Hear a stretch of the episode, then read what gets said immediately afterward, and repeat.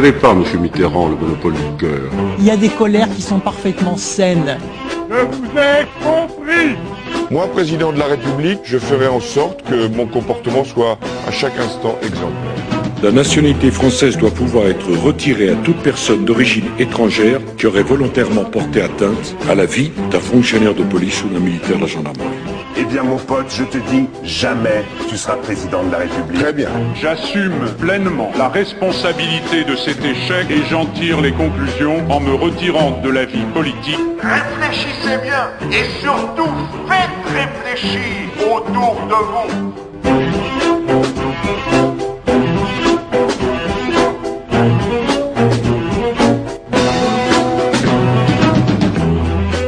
Cette semaine, euh, nous accueillons un invité qui est venu euh, faire une conférence à Grenoble, François Asselineau. Bonsoir à vous. Vous êtes diplômé d'HEC également de l'ENA, de la promotion euh, Léonard de Vinci.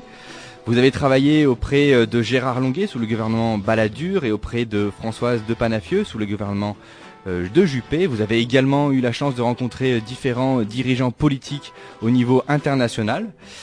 Et en mars 2007, vous décidez de créer votre mouvement, l'UPR, Union Populaire Républicaine, une date assez importante euh, pour vous puisque c'est le 50e anniversaire du traité de Rome, puisque votre base idéologique, vous prenez la sortie de l'Union Européenne et vous dénoncez euh, tous les traités européens qui ont été euh, mis en place. Donc cette date est assez symbolique pour la création de votre mouvement. Et vous venez pour une conférence à Grenoble dont le titre Allons-nous euh, laisser détruire la France? Et l'Isère également. Donc c'était euh, l'occasion pour nous de, vous accueillir et de discuter avec vous. Cette conférence fait partie de, des nombreuses conférences que vous faites. Euh, ce sujet, allons-nous laisser détruire la France? Qu'est-ce qu'il évoque pour vous et qu'allez-vous euh, exprimer lors, de cette, lors de cette conférence?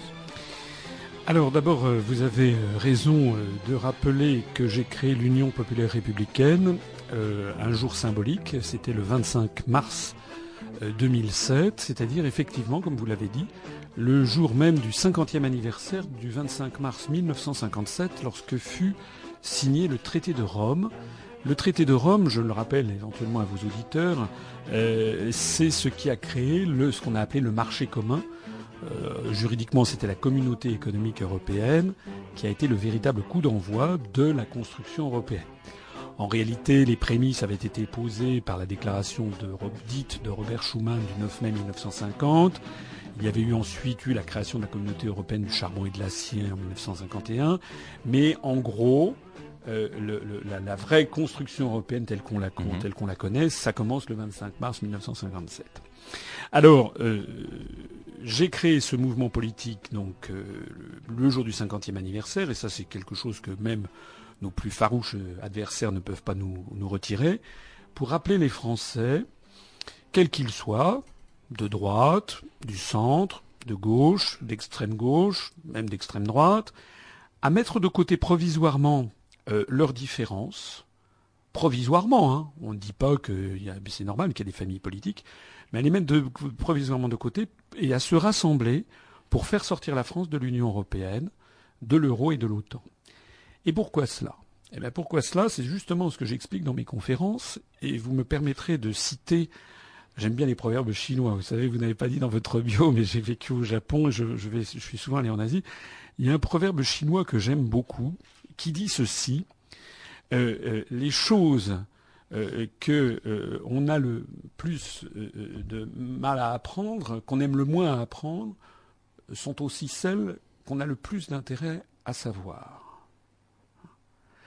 Ce qu'on, les choses qu'on a le plus de, de, de de, de, de, difficultés à apprendre, euh, qu'on aime le moins à apprendre, sont celles euh, qu'on a le plus intérêt à savoir. Ça veut dire quoi? Ben, Ça veut dire qu'il serait beaucoup plus facile pour tout le monde, et, et, pour moi, que de faire comme si de rien n'était, euh, comme de faire comme si les problèmes actuels que les Français commencent à comprendre, je veux dire, la situation elle est quand même très mauvaise partout, partout, partout. Les Français se posent vraiment des questions. Il n'y a pas de secteur à, ou à peu près où les gens euh, soient heureux et où les choses se portent bien. Tout le monde a bien compris que nous allons vers euh, des temps de plus en plus difficiles. Euh, les parents ont le sentiment qu'ils vivaient mieux que leurs parents à eux, mais que leurs enfants à eux vont vivre moins bien. On a le sentiment. C'est la première fois que c'est la première fois que les gens ont ce sentiment, notamment les parents de cette génération, où euh, ils ont le sentiment que leurs enfants vont vivre plus difficilement. Vont vivre plus difficilement. On assiste à une montée considérable de la pauvreté, hein, selon les chiffres de l'INSEE. Je, ne dis pas ça pour m'en pour m'en féliciter. Mhm. Hein. Je, je, suis là le premier à le déplorer. Selon les chiffres de l'INSEE, le nombre de gens qui passent en dessous du seuil de pauvreté chaque jour, il y a 800 à 1000 personnes chaque jour qui basculent en dessous du seuil de pauvreté. Chaque jour, nous perdons 800 emplois industriels. Et c'est vrai d'ailleurs dans l'Isère, euh, comme, euh, comme partout ailleurs.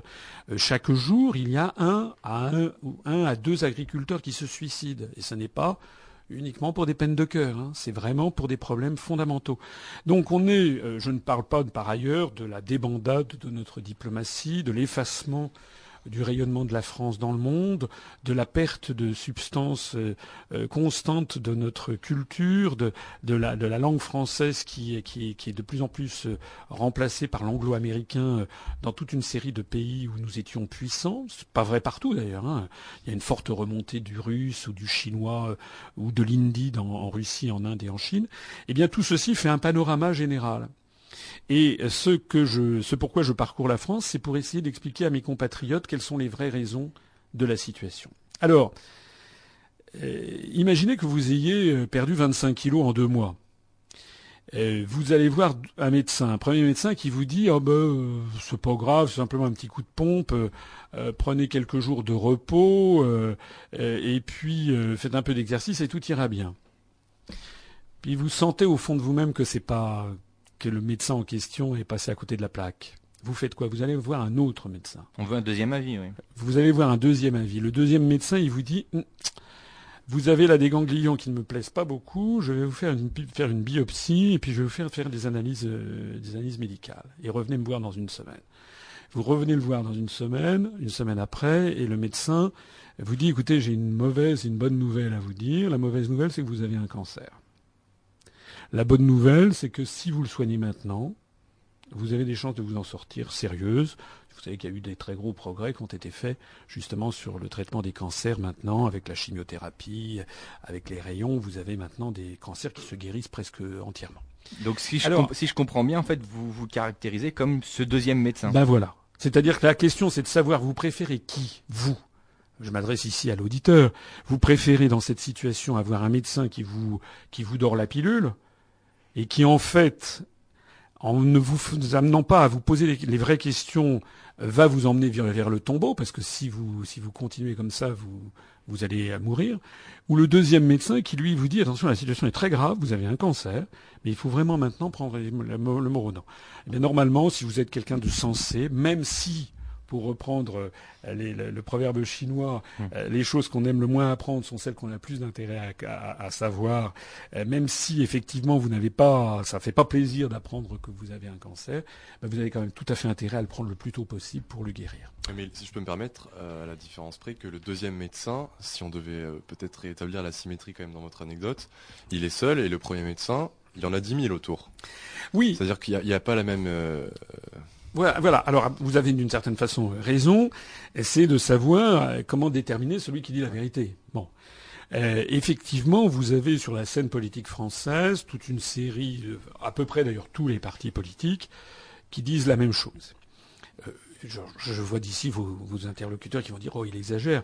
Bien sûr qu'ils disent des choses différentes. Mais il y a quelque chose qui est très curieux, qu'il faut vraiment se poser comme question, c'est que sur la scène politique française, depuis l'extrême droite, depuis le Front National, jusqu'à l'extrême gauche, le lutte ouvrière ou le NPA de M. Besancenot, en passant par tout le spectre de la politique française, l'UMP, le MoDem, euh, les écolos de LV, le PS, le Front de gauche, il y a quelque chose qui est assez curieux, c'est que tout le monde est favorable au principe de la construction européenne, sauf nous. Nous, nous sommes contre. Et je vais expliquer pourquoi nous sommes contre. Tout le monde est favorable au principe de la construction européenne, mais aucun n'est n'est d'accord avec la façon dont ça se passe. Oui, chacun prône une certaine autre Europe. Voilà. Donc tout le monde propose une autre Europe, et tout le monde fait comme si cette construction qui donc a commencé le 25 mars 1957, je le disais tout à l'heure, nous en, sommes nous en sommes donc maintenant à 56 ans et 6 mois, tout se passe comme si, bon, ça ne marche pas, et ce que l'on nous dit, c'est ben oui, en fait, il va falloir changer, etc. Mais le principe de base est très bien. Nous, ce que nous disons, c'est est-ce que c'est si certain que cela que le principe de base est très bien? Et nous expliquons pourquoi le principe de base n'est pas bien. Alors bien entendu, j'entends tout de suite un certain nombre de vos auditeurs qui vont dire oui, c'est ça, euh, il veut refermer la France sur lui-même, il veut couper la France du reste du monde. Qu'est-ce que j'ai pas entendu? Bon. Laissez-moi vous dire plusieurs choses. Euh, la première chose, c'est que euh, la construction européenne, c'est-à-dire l'idée de fusionner la France avec 27 pays alentours, parce que nous en sommes là. D'ailleurs, si on posait des questions là à vos auditeurs de me donner la liste des 28 États membres de l'Union européenne, je ne suis pas sûr que nous aurions une parfaite, des parfaites euh, réponses. cette, cette idée c'est une idée politique comme une autre. Donc déjà, dans une démocratie, il est normal, il devrait être normal, qu'une idée politique puisse être combattue par certains mouvements. Ce qui n'était pas le cas. Et même actuellement, si vous regardez ce que dit le Front National, qui est extraordinairement ambigu et qui change, d'avis comme à, tous les jours, le Front National, euh, par ailleurs, est favorable au principe de la construction européenne. Il veut une Europe des nations. Donc nous, nous disons, la première chose, c'est euh, il est normal de pouvoir en débattre. Moi, il se trouve que j'ai une belle sœur britannique, que je connais assez bien le Royaume-Uni, je connais un peu l'Europe du Nord. En Scandinavie, par exemple, vous avez des, sociétés très démocratiques où les gens en ont débattu et, ils sont parvenus, dans certains cas, euh, à l'idée qu'il ne fallait pas être dans l'Union européenne. Vous avez peut-être su que l'Islande, il y a quelques semaines, il y a 15 jours, 3 semaines, a décidé définitivement de ne plus entrer dans l'Union européenne.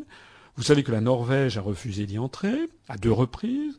Vous savez que le Danemark et la Suède ont refusé d'entrer dans l'euro et, soit dit en passant, se portent mieux euh, euh, que, les pays de la zone euro. Euh, vous savez que la Suisse, qui n'est pas si loin d'ici, n'est pas dans l'Union européenne. Vous savez certainement aussi que selon les statistiques de l'Organisation des Nations Unies, la Norvège et la Suisse sont les deux pays d'Europe, sinon du monde, où l'on se porte le mieux, selon le critère de l'indice de développement humain du Programme des Nations Unies pour le développement, du PNUD. Or, ce sont justement les deux pays d'Europe qui, qui, ont refusé d'entrer dans l'Union européenne. Et tout le monde est déjà allé en Suisse, enfin je pense, enfin beaucoup de gens ici, en tout cas à Grenoble, sont souvent allés en Suisse. Ben, ils ont bien pu voir que c'était pas euh, c'était pas la Corée du Nord, c'était pas un pays qui était fermé sur lui-même. Voilà. Donc euh, nous on est là, enfin je suis là pour déjà essayer d'avoir d'introduire un débat euh, rationnel sur cette question, ou alors sinon on est dans le domaine du dogme. On n'est pas dans le domaine du dogme. Nous on dit en politique on a le droit de combattre une, une idée. Nous nous sommes là pour pour expliquer pourquoi, à notre avis, nous devons sortir de l'Union européenne. Constantin. Alors oui, justement, euh, vous allez faire, vous disiez que vous voulez faire des listes aux européennes. Euh, en fait, qu'est-ce que vous appelez les gens à faire?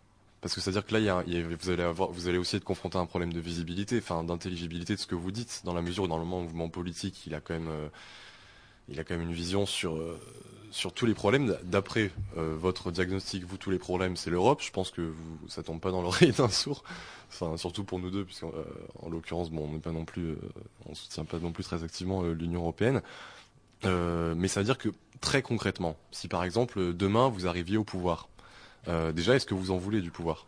Alors, il y a beaucoup de questions dans ce que vous avez dit. premièrement, je n'ai pas dit que tous les problèmes venaient de la construction européenne. Il ne faut pas exagérer.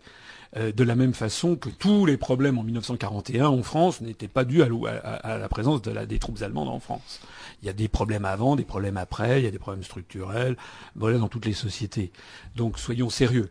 Euh, on n'a pas dit ça. Ce que nous nous disons, et c'est vraiment ce qui nous distingue de tous les autres mouvements politiques, c'est que la France se trouve actuellement dans une situation qu'elle a déjà connue au cours de son histoire, à plusieurs reprises, euh, par exemple pendant la guerre de Cent Ans, lorsqu'après le traité de Troyes, Charles VI avait confié, euh, avait, indiqué qu'à sa mort, euh, le traité de Troyes de 1420, à sa mort, eh bien la France serait donnée à l'Angleterre, il déshéritait son propre fils. on a déjà connu cette situation en 1870 après l'effondrement du Second Empire. On l'a connu en 1940. Nous sommes dans une période de notre histoire où les Français ont perdu leur souveraineté. Ça veut dire quoi la souveraineté? La souveraineté, c'est le pouvoir, en fait. C'est-à-dire que les Français ont perdu leur pouvoir. Il y a dans la, dans la, dans la, comment dirais-je, dans la vie politique, en général, les gens qui sont contre, qui critiquent l'Europe, on les appelle des souverainistes. Moi, je n'aime pas du tout cet adjectif, parce que c'est un côté folklorique. Nous, nous ne sommes pas un mouvement souverainiste, nous, nous sommes un mouvement de libération nationale. Parce que nous considérons, et c'est ça qui fait la distinction avec sans doute tous les autres mouvements, nous considérons que l'affaire est grave, puisque tous les pouvoirs ont été pris aux Français, et que nous sommes dans une situation qui n'est pas identique, bien entendu, mais qui est comparable sous certains aspects à ce qu'était la France en 1940. C'est-à-dire que la France en 40, elle avait été envahie militairement par l'Allemagne nazie, et donc c'était les Allemands qui décidaient ce qui se passait en France. Alors là, nous n'avons pas été envahis militairement avec des armes et des, et des tanks dans les rues, mais nous avons été placés sous une tutelle étrangère par une série de coups de force, je dis bien de coups de force. Les Français ont voté non à 55% au référendum en 2005. Eh bien, M. Sarkozy, avec un parfait accord avec le Parti socialiste d'ailleurs et le MoDem, nous ont quand même imposé le traité de Lisbonne, qui est la même chose que la Constitution. Donc on a forcé les Français à quelque chose qu'ils ne veulent pas.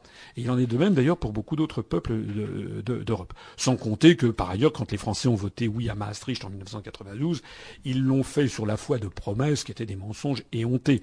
Hein, c'est comme si on de disait... Pas, de pas beaucoup quand même. Hein. D'ailleurs, de pas beaucoup. Absolument. Mais pour en revenir, juste pour, pour, juste pour intervenir, après je vous laisserai. Oui, parce que j'ai pas répondu à toutes les questions. C'est vrai, mais euh, vous, vous dites qu'on est placé sous tutelle. Mmh. Mais en soi, l'Union européenne, elle est gouvernée par tous les pays. Donc c'est-à-dire que la France, elle est représentée par l'Union européenne. Et puis deuxièmement, le gouvernement français, qu'il soit, euh, enfin les différents gouvernements français, décident ou pas d'appliquer les directives européennes. Alors, euh, alors, ça fait beaucoup de questions à la fois, mais je comprends parce que le sujet est extrêmement riche. Vous êtes d'ailleurs là pour illustrer le fait que c'est le vrai sujet, c'est le vrai débat. Il devrait avoir lieu je veux pas être, euh, ne prenez pas mal ce que je dis, mais plutôt que sur Radio Malherbe, ça devrait être sur TF1 20 h hein, voilà. Euh, mais est-ce qu'on en veut de ce débat? Mais non. Alors justement, je ne suis, je, je, moi, je suis invité sur, sur, sur Radio Malherbe ou sur des, des radios de la de la bande de, de, de, FM, mais sur les grands grands médias du pays, je ne suis jamais invité.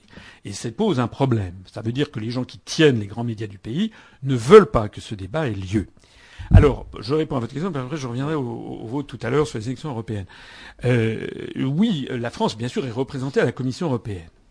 Il faut savoir que euh, euh, vos auditeurs ne le savent pas forcément que la Commission européenne, c'est un peu, c'est une espèce d'hybride, une horreur hein, pour les partisans de Montesquieu et de la séparation des pouvoirs, puisque la Commission européenne, c'est à la fois une espèce de gouvernement et également un législateur. La Commission européenne, elle a le monopole d'initiative de, des directives par les traités depuis euh, Maastricht. Donc maintenant, ça veut dire qu'un gouvernement ne peut plus proposer une nouvelle directive. C'est la commission, les services de la commission, les 5000 bureaucrates qui sont là, qui ont le monopole des, directives. Ça, c'est la première chose. La deuxième chose, c'est qu'une fois qu'une directive a été avalisée ben, par la commission, elle est proposée formellement au Conseil des chefs d'État et de gouvernement ou des chefs des ministres de l'industrie, etc. Donc c'est là où vous avez effectivement raison. Euh, ce sont les, les réunions des, des ministres. Mais il y a ce qu'on appelle à Bruxelles, dans le jargon, euh, dans la langue de bois européiste, ce qu'ils appellent la pression des pairs, des pairs PAIRS, c'est-à-dire mmh. des, collègues. C'est-à-dire que un, ministre d'un pays ne peut pas s'opposer à tout tout le temps. C'est pas possible. Parce que sinon, ça fait des blocages. Donc, il y a une très forte pression psychologique qui repose là-dessus et qui fait qu'en réalité, quand vous voyez arriver des dizaines de nouvelles directives, vous pouvez éventuellement chipoter sur l'une, mais vous n'avez pas tout bloqué. Donc c'est la carte forcée. J'ajoute que euh, euh, qui prépare ces directives? Ce sont des bureaucrates, des technocrates, qui viennent des 28 États. Les Français euh, n'aiment pas Bruxelles. Les Français n'y comprennent pas grand-chose d'ailleurs. Les Français n'ont pas dans, notre génie national, nous nous avons le culte de l'État, nous aimons bien les choses un peu claires, nous n'aimons pas trop collectivement les, euh, les, manœuvres sournoises, le lobbying, euh, les, les, manœuvres d'infiltration d'une structure, etc. Ça, on n'aime pas trop. Il y a des peuples qui sont beaucoup plus à l'aise là-dessus. Je, je, vais dire ça sans, sans, vouloir être blessant à leur égard, mais les Britanniques, par exemple, que je connais bien, ou les Anglo-Saxons de façon générale, sont des peuples qui ont beaucoup plus ce génie-là. Mmh. Ce qui fait qu'en France, à, enfin, à la Commission, les Français qui acceptent d'aller à Bruxelles veulent toujours avoir des postes de direction. Mais euh, au niveau moyen des administrations, là où sont élaborées les, directives, vous avez beaucoup moins de Français que par exemple de Britanniques. Et puis j'ajoute que ces, ces, gens qui sont dans leur bureau, euh, ils vivent dans une structure qui est complètement coupée des peuples. Ils ne voient jamais de Français. Euh, les Français se désintéressent complètement de personne. D'ailleurs, ce que je suis en train de dire est très très ennuyeux. Je ne sais pas si, si vos, vos, auditeurs suivent encore, parce que c'est très très embêtant de, de parler de, de, de l'Europe ça, ça fait bailler tout le monde. Mais c'est vrai partout. C'est vrai aussi. Les Grecs, ils baillent quand on leur parle de la Commission. Les Espagnols, ils baillent. Tout le monde baille. Tout ça est, très, est très ennuyeux. Alors, du coup, ils vivent dans une bulle. Et qui est-ce qui vient les voir? Eh bien, ce sont des sociétés de lobbying qui viennent représenter des intérêts privés. Par exemple, Monsanto pour les OGM, ou bien par exemple tel fabricant de, gilets jaunes fluorescents pour mettre dans les voitures, ou tel fabricant de, vous savez, pour souffler dans un ballon, etc. Alors ces gens, ils viennent faire leur lobbying, ils viennent avec éventuellement un petit cadeau, etc., une petite caisse de champagne à Noël, ils donnent aux technocrates, ils lui donnent un, projet de directive clé en main, en disant vous allez faire progresser la cause de l'Union européenne si vous prenez une directive très très importante. Vous avez vu la toute dernière chose en date, c'est que la Commission a décidé de réglementer euh, le volume des chasses d'eau au niveau européen. Donc ce sont des sujets complètement ahurissants, une espèce de poème à la Prévert, et il y a naturellement derrière des intérêts privés qui, qui s'agitent. Euh, ça ne vous a pas échappé que maintenant, dès que vous montez dans une voiture, il y a dans le dans le dans le dans, le, dans la boîte à gants, vous avez euh, un truc pour souffler dans le ballon et puis un gilet jaune fluo. Ben pourquoi? Ben Parce qu'il y a des petits malins des sociétés qui sont allés à Bruxelles en disant euh, je vais me faire un, un, marché de 480 millions de consommateurs. Donc ils sont allés convaincre le, le technocrate de la Commission qu'il allait falloir prendre ce genre de réglementation. Alors tout ceci pour dire quoi? Eh bien pour dire ça, c'est un peu des détails ce que je disais sur ces sujets, mais sur des sujets beaucoup plus graves comme l'euro, c'est-à-dire qu'il y, a derrière la politique monétaire, la politique des taux d'intérêt, la politique budgétaire, eh bien tout ceci a été en fait piqué par une structure où certes les Français ont un petit peu leur mot à dire, mais nous sommes 1 sur 28.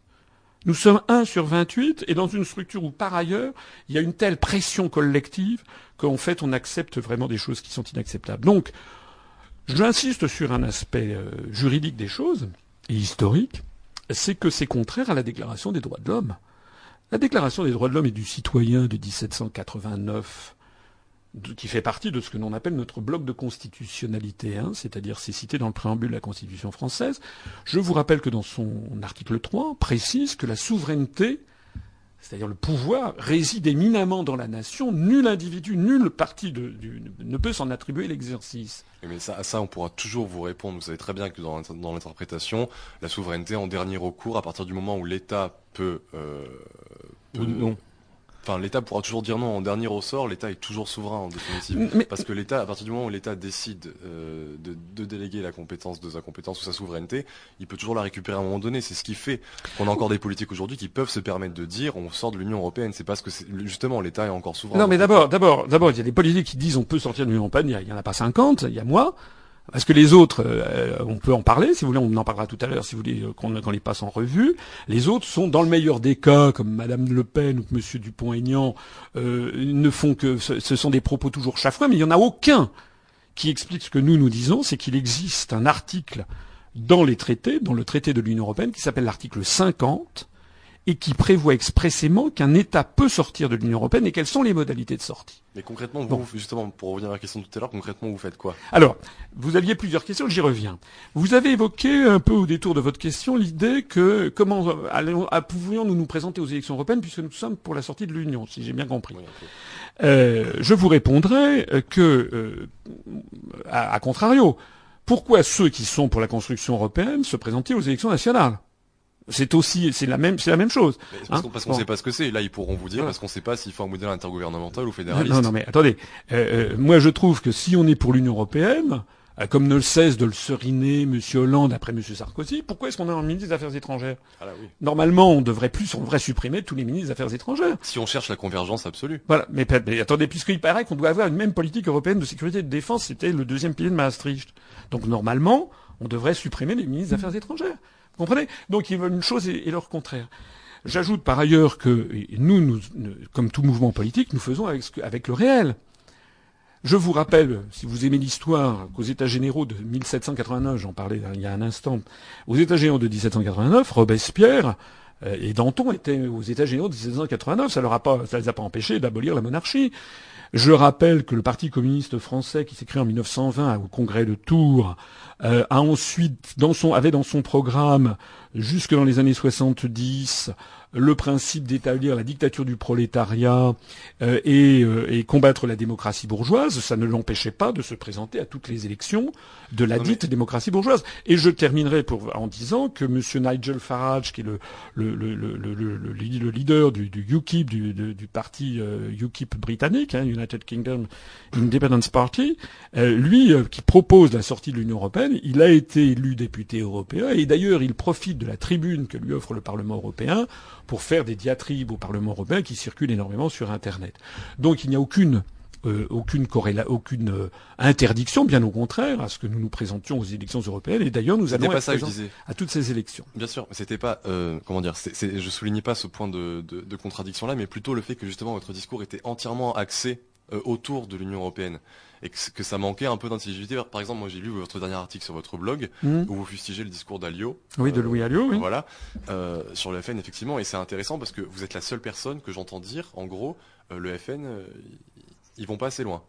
Mais le FN, enfin, ce qui nous distingue totalement du, Front National, enfin si je l'ai dit tout à l'heure, mais je me permets de le répéter, c'est que nous nous rassemblons des Français de tous les horizons. Et d'ailleurs, nous avons une majorité chez nous maintenant de Françaises et de Français qui sont originaires de la gauche. Mais autour de quoi vous les rassemblez Eh bien, nous les rassemblons autour d'un programme qui est euh, celui qui figure en ligne, que j'ai présenté le 3 décembre 2011 et qui fait, excusez du peu, si vous allez sur Internet, vous verrez qu'il y a pour 5 heures de présentation, euh, mais c'est qu'en 8 épisodes, donc si ça vous intéresse, vous pouvez y consacrer trois quarts d'heure pendant, pendant, pendant un peu plus d'une semaine. Et dans ce programme, c'est un programme qui est un très très largement inspiré du programme du Conseil national de la résistance de 1944. Inspiré au point d'ailleurs que non seulement euh, nous avons repris un certain nombre d'idées forces, mais aussi même certaines expressions. Par exemple, lutter contre les féodalités économiques et financières dans la presse. Nous l'avons repris. Euh, par exemple, rétablir le secret des, correspondances. Ce que nos ancêtres de 44 imposaient. Nous sommes le seul mouvement politique français par exemple sur cet aspect des choses, à dire que nous devons absolument rétablir le secret des correspondances, c'est-à-dire d'Internet, nous sommes le seul mouvement à souligner la gravité du système indect qui va être fonctionné à partir de quelques mois, qui est un système de surveillance généralisée d'Internet, de, moteurs de recherche qui vont pouvoir aller fouiller dans l'ordinateur de Monsieur Tout le Monde sur la base de mots-clés, et tout ce système est financé par la Commission européenne. Nous sommes le seul mouvement politique à proposer une initiative mondiale planétaire à l'ONU d'interdiction du puçage des êtres humains. Hein, puisque c'est quelque chose qui commence malheureusement à se développer aux États-Unis. Nous, nous savons, je crois que c'est vraiment quelque chose qui nous distingue des autres, c'est que si nous voulons sortir de l'Union européenne, ça n'est pas du tout par nostalgie, ringardise, encore moins par xénophobie, c'est tout le contraire. C'est tout le contraire. C'est que nous, nous avons une vision de ce qu'est le monde d'aujourd'hui. Le monde d'aujourd'hui, c'est un monde où tout le monde est en contact avec tout le monde, si j'ose dire. Nous avons, nous avons, moi je ne suis pas du tout anti-allemand, j'ai vécu euh, au Japon, j'ai vécu en Asie, je le disais tout à l'heure, je crois. Euh, je suis allé dans 95 pays du monde. Le monde d'aujourd'hui, c'est un monde où, on est en contact avec la planète entière. J'ajoute que la France, pour parler de nous, a des liens beaucoup plus étroits avec l'Algérie, la Tunisie, le Maroc, les pays d'Afrique francophone, mais aussi le Québec, mais aussi d'ailleurs euh, le Japon. On a pas mal de Français qui, vont au Japon, qui est un pays qui attire beaucoup les Français, mais aussi l'Argentine. Enfin bref, on a beaucoup plus de liens avec ces pays, ou bien le, la, le Liban, la Syrie, qu'avec des pays comme l'Estonie, la Lettonie, la Lituanie, la Slovaquie, Chypre, qui font partie de l'Union européenne. De la même façon d'ailleurs que l'Espagne a des liens beaucoup plus étroits avec l'Argentine euh, ou le Chili, euh, qu'avec la Finlande. voilà. Et donc, nous, ce que nous disons, c'est que il faut partir des réalités. Si la France sort de l'Union européenne, elle ne va pas devenir euh, la Corée du Nord. La France, ce que nous proposons par ailleurs, c'est de donner corps a une structure qui, qui, existe par ailleurs, qui est contradictoire avec la construction européenne d'ailleurs, qui s'appelle la francophonie, et de faire de cette francophonie une force politique beaucoup plus, puissante et, si j'ose dire, non aligné par rapport au rouleau, au, au, rouleau compresseur anglo-saxon. Donc nous, nous avons effectivement une vision des, des choses.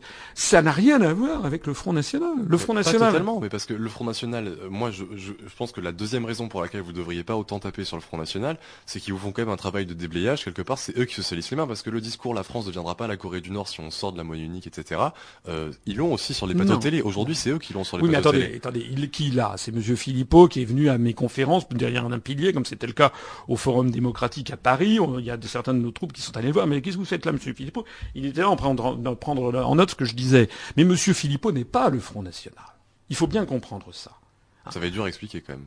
Non, le Front National, c'est Monsieur Le Pen, Madame Le Pen, c'est la famille. Oui, l'entreprise familiale. C'est l'entreprise. Il en est plus très loin maintenant. voilà.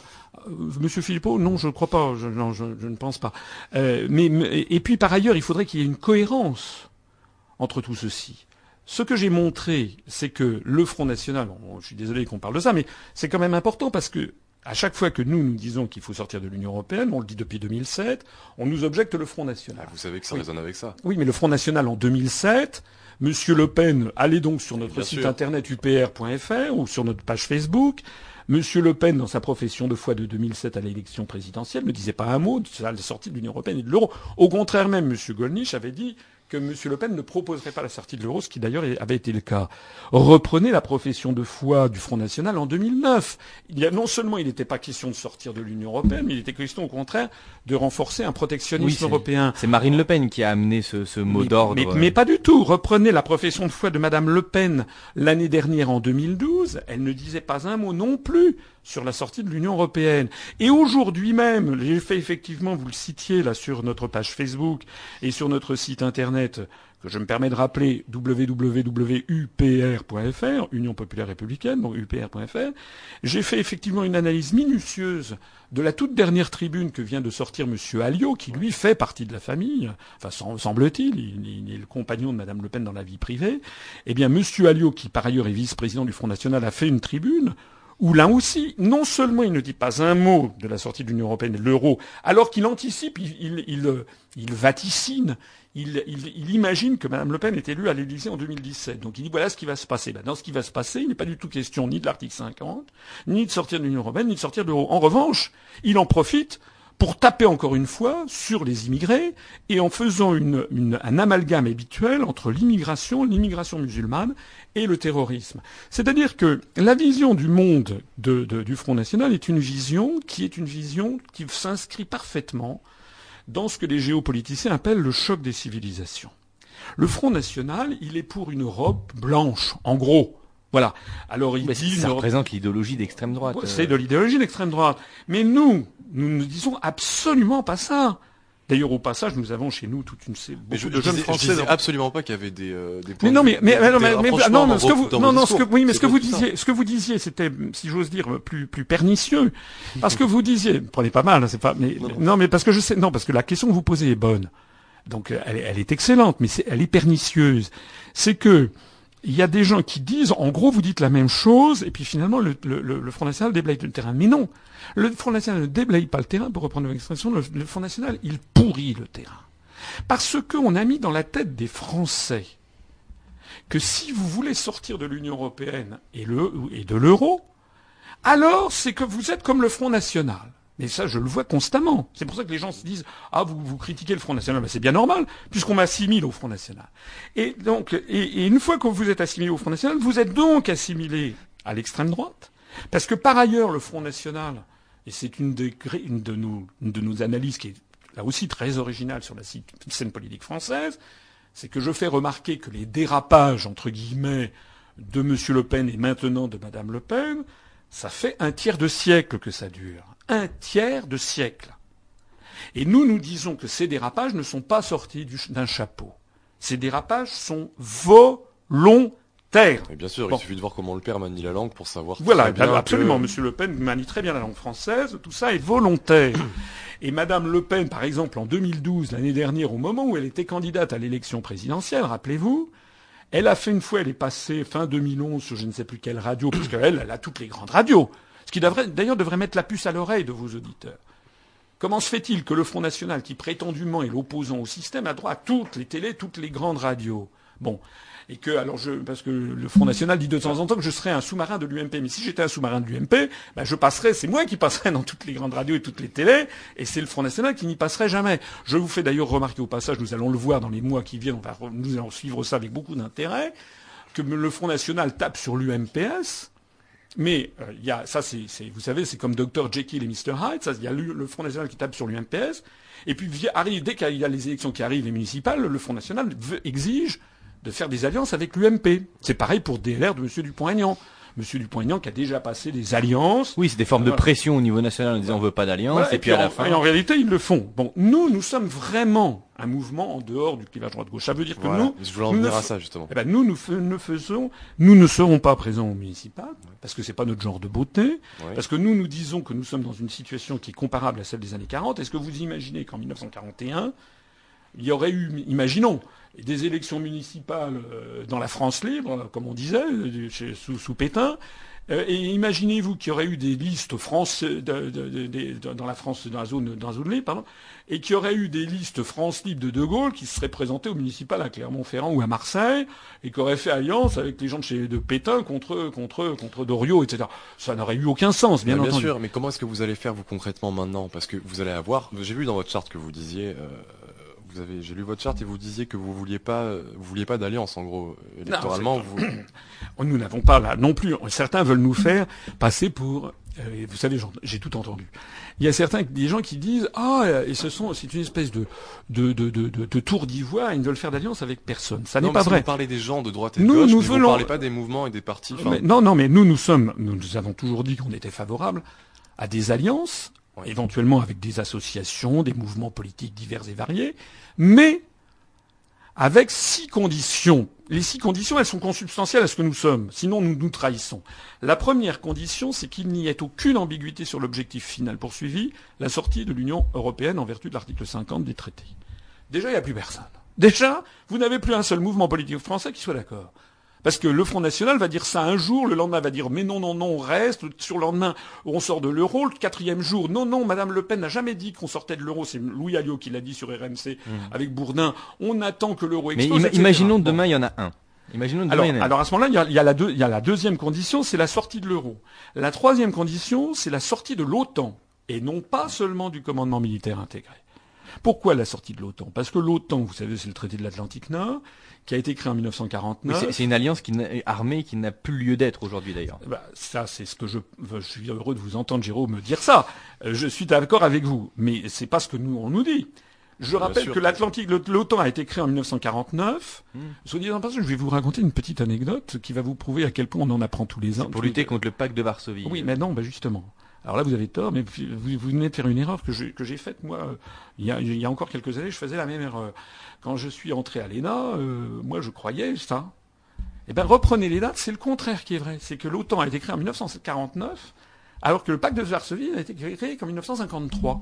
C'est-à-dire que c'est le pacte de Varsovie qui a été créé par l'URSS et ses satellites en réponse à la menace de, de, l'OTAN. C'est assez curieux, parce que moi j'ai baigné dans un univers mental où on m'expliquait, en gros, il y avait toujours les gentils, c'était nous, et les méchants, c'était les autres. Ben non, malheureusement, là, les, dates, sont, les dates sont, sont comme ça. En attendant, c'est vrai que pendant les années 50, 60, bon, la menace de l'Union soviétique était réelle, et euh, c'est vrai que euh, le, le, le, à l'époque, on, était, dans l'alliance atlantique, ça n'était pas, ça n'était pas infondé. D'ailleurs, à l'époque, c'était, il y avait le Parti communiste qui luttait contre l'Union européenne, votre idéologie. Oui, absolument. Oui, aujourd'hui, c'est clair, le pourquoi du comment de l'OTAN aujourd'hui, bah. c'est le pied-à-terre américain en Europe. Il y a la plupart des pays de l'Est qui préfèrent sous le bouclier. Non, mais euh. attendez, euh, Constantin, si je peux me permettre de vous appeler par votre prénom, euh, ce que vous dites là, c'est clair, c'est clair dans votre esprit, dans celui de Jérôme, dans le mien. On avait une certaine indépendance. mais ça n'est pas clair, ça n'est pas clair dans l'esprit de beaucoup de gens. Pour beaucoup, beaucoup de Français, on présente maintenant l'OTAN comme maintenant on a changé de mauvais ennemi. L'OTAN. L'axe du mal. Voilà, De Gaulle avait dit, De Gaulle avait dit en 1966 à, Alain Perfit, qui le rapporte dans son livre, c'était De Gaulle. euh, en tête à tête. De Gaulle dit à Perfit, en, je me rappelle plus les termes exacts, vous verrez ça sur mon site, mais De Gaulle dit à Perfit, bon, lorsque les pays euh, de l'Est seront redevenus des pays normaux, c'est-à-dire lorsque le communisme sera effondré, l'OTAN n'aura plus de raison d'être, devra se, dissoudre. De Gaulle, qui, était un géopoliticien et vraiment un vrai, le, grand homme d'État français du XXe siècle, mieux que Clémenceau, euh, De Gaulle sur ce coup s'est trompé. Parce que De Gaulle pensait que l'OTAN se dissoudrait à, au moment où le communisme s'effondrerait, et c'est pas vrai. Lorsque le communisme s'est effondré entre 89 et 91, au lieu que l'OTAN se dissolve, eh bien, les Américains ont poussé leur avantage, ont fait entrer dans l'OTAN tous les nouveaux pays de l'Est. Ils, ont, ils les ont fait entrer dans l'OTAN, puis dans l'Union européenne. C'est pour ça que l'Union européenne est passée de 15 à 25, puis à 27, puis maintenant à 28. Ce sont les Américains qui l'ont exigé. Et ils ont exigé qu'ils entrent, que ces nouveaux pays entrent d'abord dans l'OTAN pour ensuite entrer dans l'Union européenne. Donc, euh, autrement dit, l'Union européenne, il faut bien comprendre ça, c'est ce que j'explique notamment dans une conférence qui est sur Internet, qui a, qui a, beaucoup de succès, qui a été visionnée des, des, des, dizaines et des dizaines et des dizaines de milliers de fois, euh, qui s'appelle Qui gouverne la France et l'Europe? En réalité, la, la construction européenne, c'est une manœuvre de, de vassalisation géopolitique conçue par les États-Unis, et Robert Schuman ou Jean Monnet n'étaient que des agents traitants, et qui était le, le, duplicata, si j'ose dire, de la mainmise soviétique sur l'Est européen suite aux conférences de Téhéran. Oui, mais en, matière de, défense, les Français, ils sont quand même plus, euh, plus réalistes sur ça. Je pense que les gens, de manière générale, sont assez désabusés sur l'état de la défense française, par exemple oui, mais, oui, mais, plus du ressort du ministre. voilà, mais ce que, mais oui, mais qui est-ce qui est encore du ressort du gouvernement? Voilà. les finances, la défense, les affaires étrangères, les questions budgétaires, les questions sociales, le démantèlement des services publics, le démantèlement de, de nos acquis sociaux, tout est décidé par, par Bruxelles. On en revient bien donc au début de notre conversation. La construction européenne, c'est bien une procédure qui, euh, sous un jour aimable, sous un jour sympathique, a priori, c'est génial, hein, pour la première fois dans l'histoire des hommes, certains ont inventé un système tyrannique qui se présente sous un jour sympathique en disant oui, euh, on va faire un truc entre copains pour qu'il n'y ait plus jamais la guerre. Et puis par ailleurs, c'est tellement compliqué que les gens ferment les écoutilles. Si vous voulez, les gens que ça ne les intéresse pas. Ça a été voulu pour. Pour la première fois dans euh, l'histoire. L'Europe a reçu quand même le prix Nobel de la paix.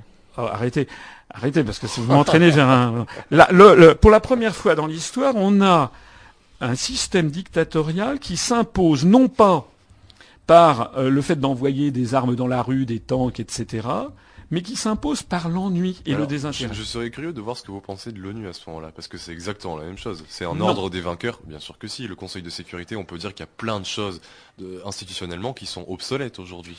Euh, euh, alors, euh, je ne partage pas votre point de vue. Euh, L'ONU ne marche euh, pas bien, ça c'est bien évident. C'est tout à fait évident. Elle n'a jamais d'ailleurs très bien marché. Elle ne marche pas bien. Il y a une formule de Dag Hammarskjöld qui était le, deuxième secrétaire général de l'ONU, qui d'ailleurs est mort dans un accident d'avion où très probablement ce sont les Américains qui l'ont assassiné en fait. Qui Dag Hammarskjöld disait dans les années 50 donc l'ONU n'est pas le paradis, mais sans l'ONU, ce serait l'enfer. Le problème de l'ONU, c'est que. Est-ce qu'on vous répond face à votre discours Non, non, non, non, parce que non, parce que l'ONU n'a jamais prétendu imposer au peuple une politique. Ça n'est pas vrai. Au contraire, reprenez la charte de l'Organisation des Nations Unies. Reprenez le pacte du 16 décembre 1966, des droits, le pacte des droits civils et politiques des peuples du monde, tous ces, tous ces documents qui font partie de ce qu'on appelle le droit international. Mais ce qui est illégitime dans l'ONU, c'est le Conseil de sécurité. Attendez, euh, attendez, je termine mon propos. Tous ces éléments qui font partie du droit international positif imposent le droit de, euh, imposent le principe de non-ingérence dans les affaires intérieures des autres États. Voilà. Et ce qu'il impose, si vous regardez bien la charte, la charte des Nations Unies impose qu'il y ait un règlement pacifique des différends entre les États impose une, concertation planétaire, impose que les États fassent ça de bonne foi.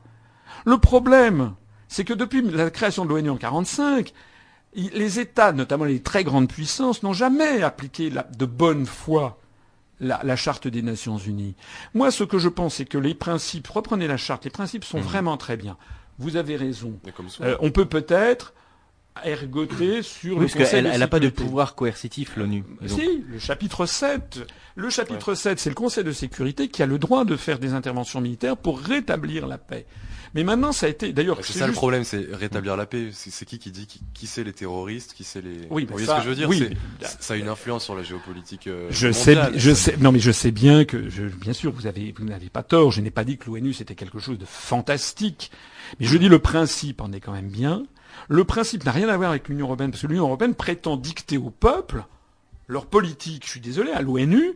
L'ONU, au contraire, en posant le, principe de non-ingérence dans les affaires intérieures, en posant le principe qui a été acté dans les années 60 de chacun ayant, le droit de choisir sa voie vers le développement. Euh, D'ailleurs, c'est normal. À l'époque, le camp socialiste opposé au camp capitaliste, il y avait donc euh, des, forces qui étaient tout à fait, euh, euh, comment dirais-je, qui se contrebalançaient. Jamais l'ONU n'a exigé, par exemple, de la France que la France privatise ses services publics. Voilà, jamais l'ONU n'a eu en a ambitionné d'avoir une monnaie mondiale. Donc les gens qui disent l'ONU c'est un embryon de, gouvernement mondial, à mon avis, sont des gens qui poussent le raisonnement jusqu'à l'asymptote et du, du coup perdent la- le sens des réalités. Je trouve personnellement qu'il est normal, qu'il est bien, qu'il est sain que, au niveau troisième millénaire, il y ait une instance mondiale de concertation entre les États.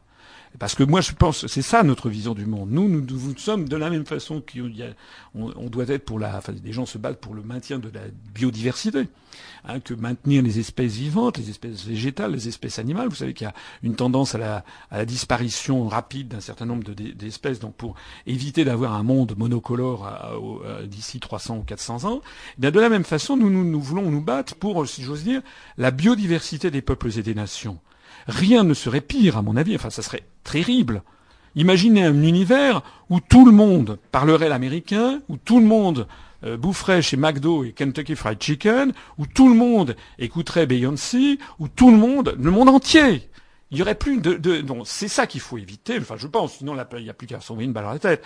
Donc le, le monde n'est, le monde n'a- n'a d'intérêt, le monde n'est vivant, le monde n'est chatoyant que si il y a l'ensemble des peuples et des nations qui peuvent vivre leur propre identité.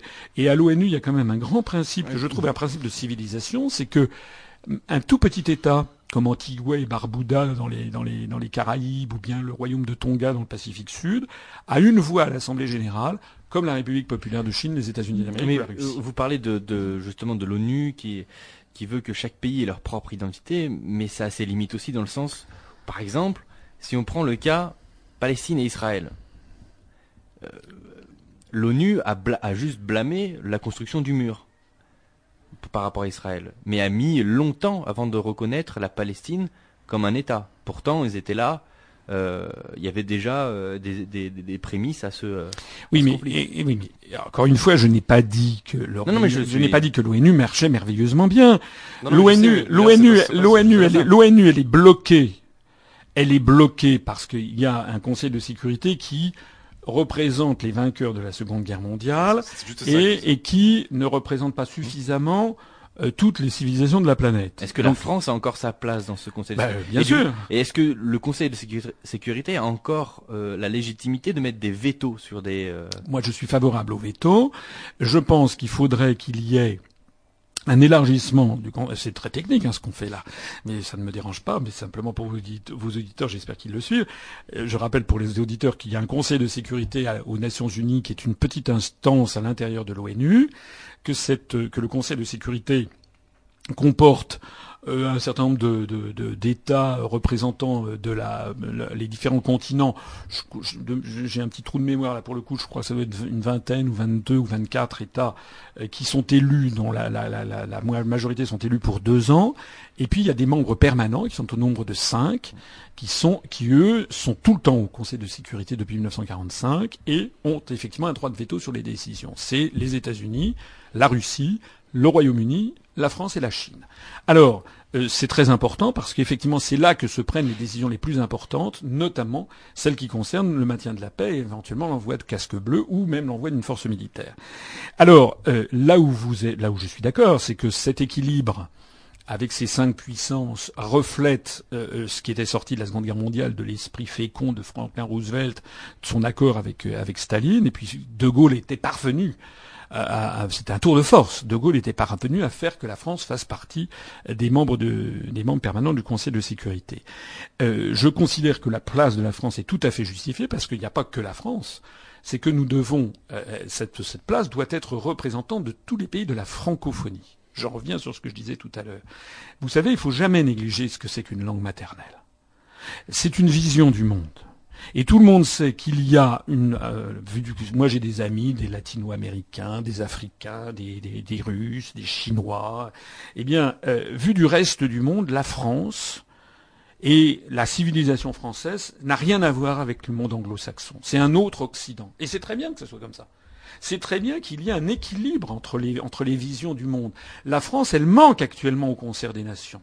Parce que la France, quand elle était, euh, la dernière fois qu'on l'a pu le voir, c'était en 2003, lorsque euh, Chirac et Villepin se sont opposés au Conseil de sécurité euh, aux États-Unis d'Amérique qui voulaient faire la guerre en Irak pour prétendument parce que Saddam Hussein avait des armes de destruction massive. On a su quelques mois après de la bouche même des Américains que Saddam Hussein n'avait aucune arme de destruction massive le seul pays qui avait des armes de destruction massive, c'était les États-Unis eux-mêmes, eh bien la France euh, a, fait obstacle, et donc les États-Unis sont intervenus militairement, euh, mais sans l'aval du Conseil de sécurité des Nations Unies. Ce qui, alors évidemment, vous allez me dire, pour le pour l'Irakien qui se ramasse une bombe, ça lui fait pas grand, chose, ça lui fait ni chaud ni froid. Oui, bien sûr, mais en termes de droit, c'est extrêmement important parce que ça veut dire que les États-Unis, qui ont entraîné d'ailleurs avec eux toute une série de membres de l'Union européenne, puisque comme je le disais tout à l'heure, l'Union européenne et l'OTAN, c'est à peu près la kiff kiff, c'est en fait la phase civile et la phase militaire d'un même asservissement. Les États-Unis sont embarqués dans une guerre qui est illégale. Et du coup. Mais personne n'est là pour les blâmer. Oui, mais alors Bien sûr, vous me parliez d'Israël et de la Palestine. C'est pareil. Euh, il y a eu la résolution 242 du Conseil de sécurité des Nations Unies en 1967, après la guerre des six jours. Cette résolution mmh. demandait à Israël ah, de libérer, alors vous connaissez d'ailleurs la fameuse ambiguïté, puisqu'en la version française, puisque le français est une des langues officielles, est plus précis que l'anglais.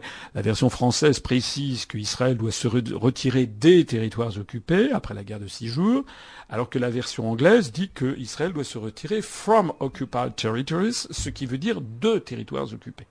Donc la version anglaise est imprécise parce qu'on ne sait pas si c'est de tous les territoires occupés, comme le veut la version française, ou de certains territoires occupés. Ça, c'est un point de détail, mais enfin, les détails, parfois, font bouger le monde. Quoi qu'il en soit, le problème auquel on est confronté, c'est que sur ces questions israéliennes euh, et, palestiniennes, le droit international n'est pas respecté. Pourquoi? Parce que depuis 1967, de plus en plus, les États-Unis sont venus systématiquement à l'appui d'Israël pour... Même, la, France aussi. Hein moins souvent, moins souvent, moins souvent, mmh. moins souvent. Euh, en tout cas, sous la politique moins systématique. Sous De Gaulle, sous De Gaulle, ça n'était pas le cas. Sous De Gaulle, ça n'était pas le cas.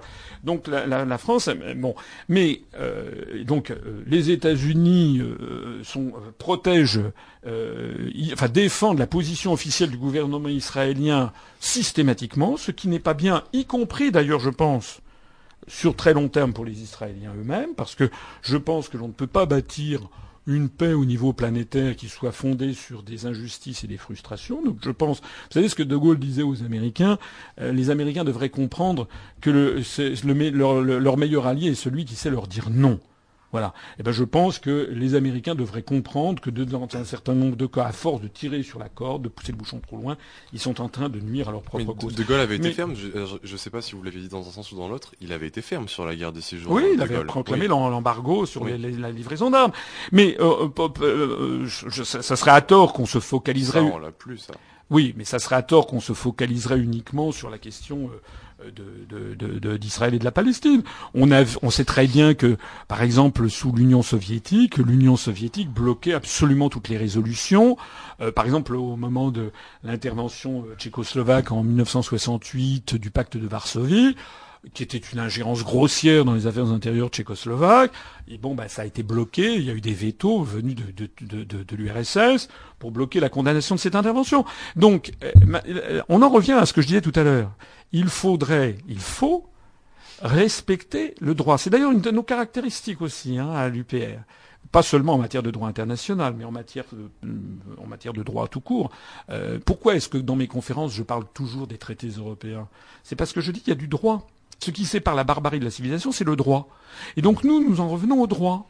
Nous, nous disons par exemple, il y a des gens comme M. Mélenchon qui disent on va désobéir au traité. Ah bon, ben, ça veut dire quoi On va désobéir au traité? Ça veut dire on va se mettre dans notre tort, on va violer le droit Comment M. Mélenchon peut-il dire on va désobéir au traité et prétendre rester par ailleurs dans l'Union européenne? C'est un petit peu comme si vous alliez chez des amis pour un dîner, puis vous commencez à vous comporter comme un, comme un sagouin. Vous mettez les pieds sur la table, vous lâchez des flatulences, vous engueulez tout le monde. Bah, les gens vont vous dire, bah, quitte à table. Ben, donc c'est la même chose. Monsieur que Mélenchon a voté Maastricht et c'est euh, voilà. il fait partie aussi des, des pro-européens. C'est vrai, mais, mais, à la limite il pourrait changer d'avis. Mais en réalité il n'a pas changé d'avis. D'ailleurs il a appelé à voter Hollande et d'ailleurs vous verrez qu'en 2017 il dira encore, il ça sera encore le même sketch, il appellera à voter pour la gauche. Voilà. D'ailleurs ça se pré... là je parlais tout à l'heure que le Front national demande des alliances à l'UMP, mais le Front de gauche va faire des alliances avec le Parti socialiste pour les municipales. Nous c'est ça que l'on veut casser. Parce qu'on dit ça suffit ce jeu de fausse opposition droite-gauche qui a été théorisé aux États-Unis, ils appellent ça les opposame, vous savez, les opposants identiques. Nous, nous disons la situation elle est beaucoup trop grave, il faut regarder les choses dans leur prendre du recul et les choses dans leur gravité. Il faut que les Français récupèrent leur pays, un pays libre. La France, c'est le pays des hommes libres étymologiquement. Donc j'imagine, parce que ça rentre dans le cadre, vous aviez parlé tout à l'heure de votre programme en 2011 pour 2012, euh, où vous reprenez le programme national de la résistance. Du Conseil national. Du Conseil de, la résistance, où les nationalisations étaient, étaient à l'ordre du jour où les monopoles publics étaient aussi à l'ordre du jour. Alors, je vous prends un exemple parce que dimanche, on va avoir une, une, émission sur euh, sur les services publics et notamment la Poste. On a peut-être déjà eu d'ailleurs. on a euh, en tout cas, euh, il y a une poste à Saint-Martin où son service de distribution va disparaître. On va partir de cette situation locale, va être transféré à Eban. Donc en fait, il y a une concentration de services pour des raisons économiques. Et c'est euh, le début où ça continue, cette privatisation des services publics. On sait que la Poste est passée sous statut privé. C'est une SA, même s'il y a 100% de capitaux publics. La SNCF aussi. EDF, GDF, c'est pareil. Finalement, le service public est mis en concurrence euh, avec les autres États euh, de l'Union européenne. Donc j'imagine que vous, vous êtes pour un retour euh, des nationalisations dans certains pans de l'économie française ou euh, au retour des monopoles publics français. Si, Alors, merci pour cette question qui était effectivement tout à fait, tout à fait cruciale pour la vie quotidienne des gens. je sais bien que mes, mes concitoyens s'intéressent souvent, ils ont raison d'ailleurs, euh, plus à, leurs problèmes quotidiens que éventuellement à ces grandes questions du, de la paix et de la guerre au niveau mondial, même si parfois euh, la, paix au niveau mondial est quand même très importante. On a vu ce qui a risqué de se passer avec l'affaire syrienne il y, a, quelques, semaines. Alors, euh, je voudrais revenir sur plusieurs choses. Nous, quand nous disons que nous voulons sortir de l'Union européenne, encore une fois, c'est pour des raisons très précises que d'ailleurs euh, j'ai exposé euh, dans ma conférence à, Grenoble, euh, c'est euh, qui les traités européens nous imposent une politique.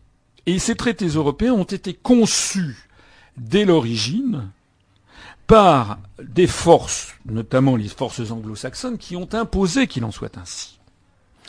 il faut savoir, par exemple, que pour l'affaire pour des services publics, il y a d'abord l'article 106 du traité sur le fonctionnement de l'Union européenne, qui est l'un des traités sortant du traité de Lisbonne de 2008. Je rappelle au passage à vos auditeurs, c'est très compliqué, hein, mais enfin bon, que tous ces traités sont un peu des poupées gigones, vous savez, les poupées russes. Ça commence par le traité de Rome de 1957, puis après, on lui a collé au-dessus une nouvelle poupée plus grande qui est le traité de Maastricht de, 1992. Et puis après, une poupée plus grande qui est le traité d'Amsterdam de 1997. Et puis une poupée encore plus grande qui est le traité de Nice de 2000. Et puis après, il y avait une poupée encore plus grande qui était la Constitution européenne qui en fait était un nouveau traité. Ce qui d'ailleurs euh, on a appelé ça constitution, mais c'était un nouveau traité. Donc les Français, les Français ont cru qu'on allait avoir une constitution. C'était un traité constitutionnel. Oui, c'était. Euh, écoutez, les, les Anglais avaient interrogé Anthony Blair, leur premier ministre à l'époque, sur une émission de télé, en disant mais pourquoi ça s'appelle une constitution? On n'a jamais eu de constitution. Réponse d'Anthony Blair on a appelé ça constitution pour faire plaisir aux Français, mais pour nous c'est un traité international de plus en quoi il avait raison? Alors, quoi qu'il en soit, les Français ont dit non à 55%, donc on a fait un nouveau traité, qui est le traité de Lisbonne, de, 2008, qui en fait a pris tous ces traités antérieurs et on a fait, si j'ose dire, une scissiparité. Donc il y a une scission des deux, des deux poupées. On a maintenant un, un traité qui s'appelle le traité de l'Union européenne Et le TFUE. qui s'appelle le TU, le TUE, ça ne s'invente pas, et l'autre qui est le traité sur le fonctionnement de l'Union européenne, le TFU. Ceci étant précisé, voyez comme c'est emmerdant. hein. Euh, ceci étant précisé, c'est fait pour. C'est fait, pour que les gens ne suivent pas. Il faut bien comprendre. hein. C'est très vicelard. Hein, En cette Lisbonne, personne ne peut rien y comprendre puisque c'est que des renvois Voilà. qui sont faits. Enfin, il y a rien, il y a, enfin, Mhm. il y a énormément de paragraphes où il y a rien marqué. Il y a une ligne qui, qui fait un renvoi au traité Voilà, constitutionnel. c'est, Enfin, c'est, mais c'est fait, c'est une espèce d'usine à gaz qui est faite pour que même les, ex- même les experts s'y perdent. Alors, dans ce traité sur le fonctionnement de l'Union européenne, vous avez donc un article, l'article 106, qui parle des services non pas publics, mais des services d'intérêt général. On a l'impression que ça, que ça a arraché la moitié du visage à- aux rédacteurs de parler de services publics. Mais pourquoi ça? Parce que c'est la vision anglo-saxonne de l'univers. Les anglo-saxons, quand je dis les anglo-saxons, c'est pour pas dire les américains. J'ai dit tout à l'heure que ce sont les américains qui sont à la manœuvre derrière la construction européenne depuis 1950. C'est eux qui imposent leurs valeurs dans ce système. Et nous, nous, les Français, nous avons un système de valeurs totalement différent. Je l'explique dans une conférence qui s'appelle l'histoire de France, euh, qui, elle aussi d'ailleurs a été visionnée par des centaines de milliers d'internautes. Dans cette conférence, je rappelle que euh, si on revient au Moyen Âge, vers 1245, le roi de France de l'époque est Louis IX, qui est très catholique, ça, d'ailleurs c'est le titre du roi de France, c'est le très catholique, mais il est lui-même vraiment catholique. Euh, sa mère c'est Blanche de Castille.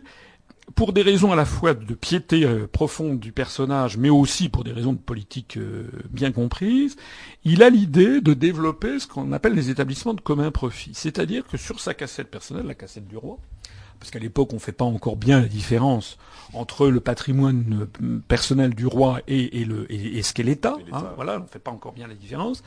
Il décide sur sa cassette personnelle de financer des hospices qui seront donc dits de commun profit et dans lesquels on va soigner euh, gratis euh, tout le monde, y compris des gueux, des manants, des pauvres gens, des, pa- des paysans sans terre, des, voilà.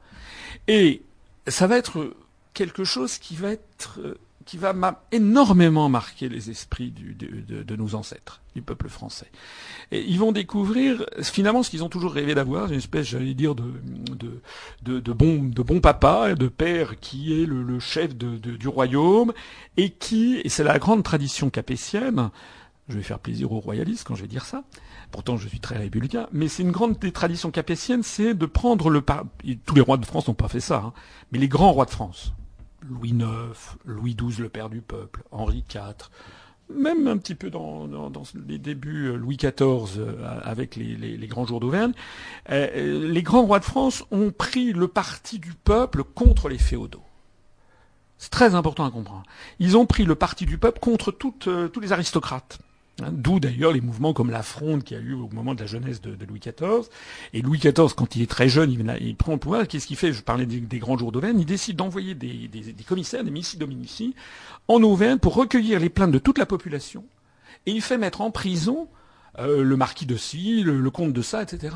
pour imposer le pouvoir royal. Ce que Louis XVI n'a pas réussi à faire avec la bourgeoisie après. Absolument. Alors donc, le, le vrai, le- le- les Français, si j'ose dire, c'est c'est ça qu'ils veulent de l'État. Et au-delà, lorsqu'après après la, la, monarchie est tombée, il y a la République, mais les Français attendent la même chose de la République et du chef de l'État. Ils attendent que l'État soit un État qui soit un État régulateur, un État qui, ra- qui assure une certaine forme d'égalité entre les Français. Si on prend la Constitution juste après la Révolution de 93, Ah oui, ah bah c'est une constitution, la fameuse révolution, la constitution de 93, elle est, elle est très, très euh, égalitariste, si on pourrait dire. Euh, c'est une, presque une préfiguration d'une constitution euh, communiste. Ça veut dire que euh, les Français, vous savez, il y avait euh, Chateaubriand qui euh, qui était euh, monarchiste, qui était sous la, la Restauration, qui était favorable à, à Louis, Louis XVIII et Charles X, qui n'avait pas bien compris l'évolution du monde. Ça n'empêchait pas d'être un très grand Surtout écrivain. Charles X. Oui, ça n'empêchait pas d'être un très grand écrivain, mais Chateaubriand avait dit, euh, en réalité, euh, la les, les- les Français se moquent pas mal de la liberté, l'égalité seule est leur idole. C'est ce qu'il disait. Bon, il n'avait pas forcément tout à fait tort. Euh, pourquoi? Parce que euh, il y a quelque chose que, vraiment le peuple français ne, peut pas supporter, ce sont les trop grandes inégalités.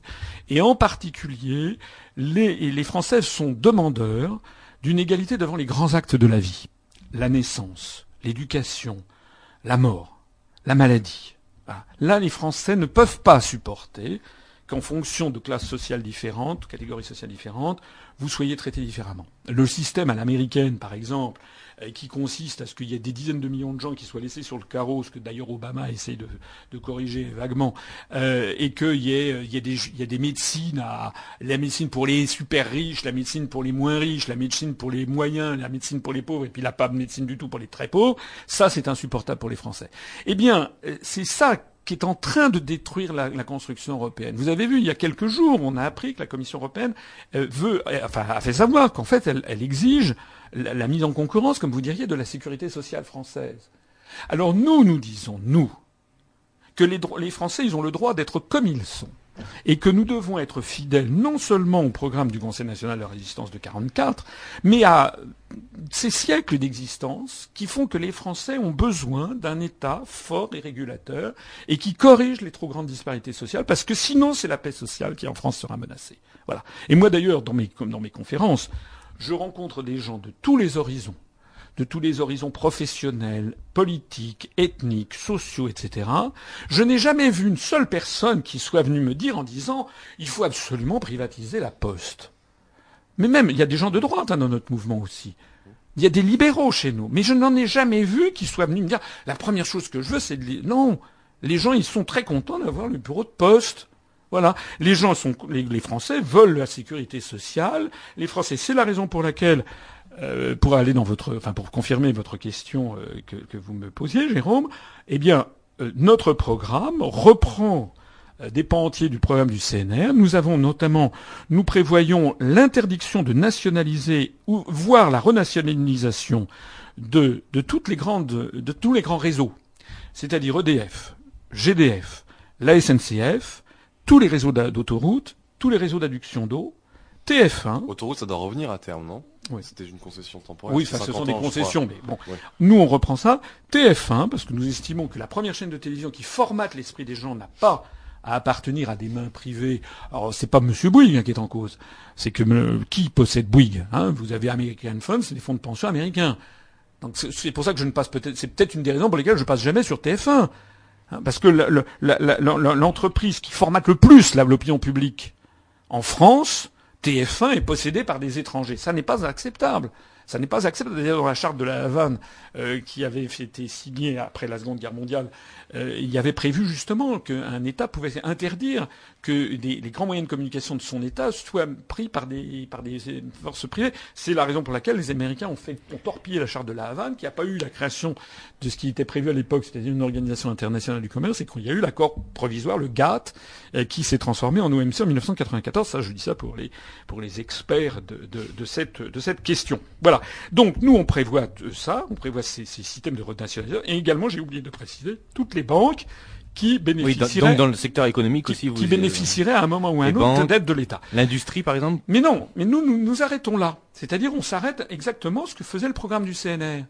Et nous, notre objectif. Ils ont je... nationalisé Renault, le programme. Euh, oui, oui, mais c'était en partie pour des raisons de, de, de sanctions. Mais euh, nous, nous disons, nous nous arrêtons là, et nous disons, on va rétablir, on va redonner aux Français la, la, la, la comment dirais-je, la, la, leur démocratie. Donc ensuite, bah, si les Français veulent aller plus loin dans les nationalisations, ils iront plus loin. Mais nous, on, on fait, le on fait le socle minimum. On fait le socle minimal parce que je pense, honnêtement, que les Français euh, apprécient. Mais un socle minimal, ça suffirait pour personne aujourd'hui, un socle minimal. Pourquoi? Parce que, parce que ce qu'on répondrait à votre discours justement mmh. sur TF1, c'est qu'il est euh, apocalyptique, c'est qu'effectivement il est peut-être euh, il est peut-être daté, qu'aujourd'hui on a la crise, que demain on aurait la dette en sortant, qu'on serait effectivement fermé sur nous-mêmes, parce que dire non, dire non à, à l'Union européenne, c'est dire non à tous les protocoles qui nous lient à, à l'Union européenne. Non mais ça. Qu'il faut faire rentrer les gens, qu'aujourd'hui il faut circuler, que ce qu'on est pour la mobilité, machin, etc. Vous voulez remettre des non frontières, mais... des douanes, des taxes. Non mais c'est ça qu'on va vous répondre. C'est que si vous dites. Vous me servez de coach pour mon prochain passage sur TF1. Euh, non, mais vous, non mais non mais vous savez très bien ce que. Ce que euh, non, je ne sais pas puisque j'ai jamais été interviewé sur TF1. Mais bon, je peux imaginer qu'effectivement on me dira ça. Bah, ce qu'on répond à Marine Le Pen par exemple au début quand elle a dit on sort de l'euro. Bon, à la base elle voulait complètement sortir de l'euro. Au final, elle voulait la garder en monnaie commune. Enfin, elle sait pas ce qu'elle veut, madame. Non, voilà. Non mais à la base. Au passage, je, je, je, signale que d'un point de vue technique, elle, ne tient pas la route. Oui, mais on lui disait, on lui répondait, François Anglais lui répondait, euh, mais vous vous rendez pas compte, c'est catastrophique, on va faire exploser la dette. Aujourd'hui, on tient grâce à l'Union européenne. Il faut savoir que l'Union européenne nous rapporte aussi beaucoup, même si on donne beaucoup. Bon, vous avez tout ce discours-là auquel vous allez malgré tout devoir être confronté à un moment donné. Oui, mais la différence que j'ai sans doute avec Madame Le Pen, il y en a de nombreuses, mais il y a premièrement le fait que je connais mes dossiers alors qu'elle y connaît rien, et deuxièmement que je sais ce que je veux, puisque nous, nous avons un mouvement politique qui s'est créé sur ça, alors que le mouvement politique, le Front National, le, seul point commun finalement de tous les gens qui sont au FN, c'est de taper sur les Arabes et les Noirs, bon, au, niveau local. Hein, les Juifs bon, bon c'est ça le, truc. Bon, nous, nous, ça nous n'avons rien à voir avec ça. Alors pour répondre, euh, vous me posez plusieurs questions. Euh, moi, j'aime bien entrer dans, le, dans la précision. Bon, je rappelle aux auditeurs que actuellement, bon an mal an, la France donne verse à peu près 21 milliards d'euros chaque année à la Commission européenne et nous récupérons avec le drapeau bleu aux étoiles d'or, vous savez, de, l'Union européenne, qui d'ailleurs est inspiré du chapitre 13 de l'Apocalypse selon Saint Jean, eh bien nous récupérons en gros 14 milliards d'euros sous la forme des fonds du FEDER, la forme des fonds versés aux agriculteurs, à la recherche, aux collectivités locales. Alors déjà, vous voyez sur tous les panneaux routiers, vous voyez des trucs ici, l'Europe investit pour votre avenir. Vous prenez des prospectus publicitaires dans un, centre départemental du tourisme, il y a le drapeau bleu aux étoiles d'or. Vous voyez des chercheurs qui vous disent ah heureusement qu'on a l'Europe parce que j'ai reçu une subvention. Vous voyez des agriculteurs qui disent ah bon on peut pas sortir de l'Europe parce que j'ai une subvention de l'Europe. Ce sont des gens qui se font avoir, puisqu'en réalité c'est notre argent qui nous revient avec le drapeau bleu aux étoiles d'or sachant quand même, si vous m'avez suivi, que nous avons donné 21, on récupère 14, ça veut dire qu'au passage, on s'est fait plumer de 7. La France fait partie des États qu'on appelle les contributeurs nets.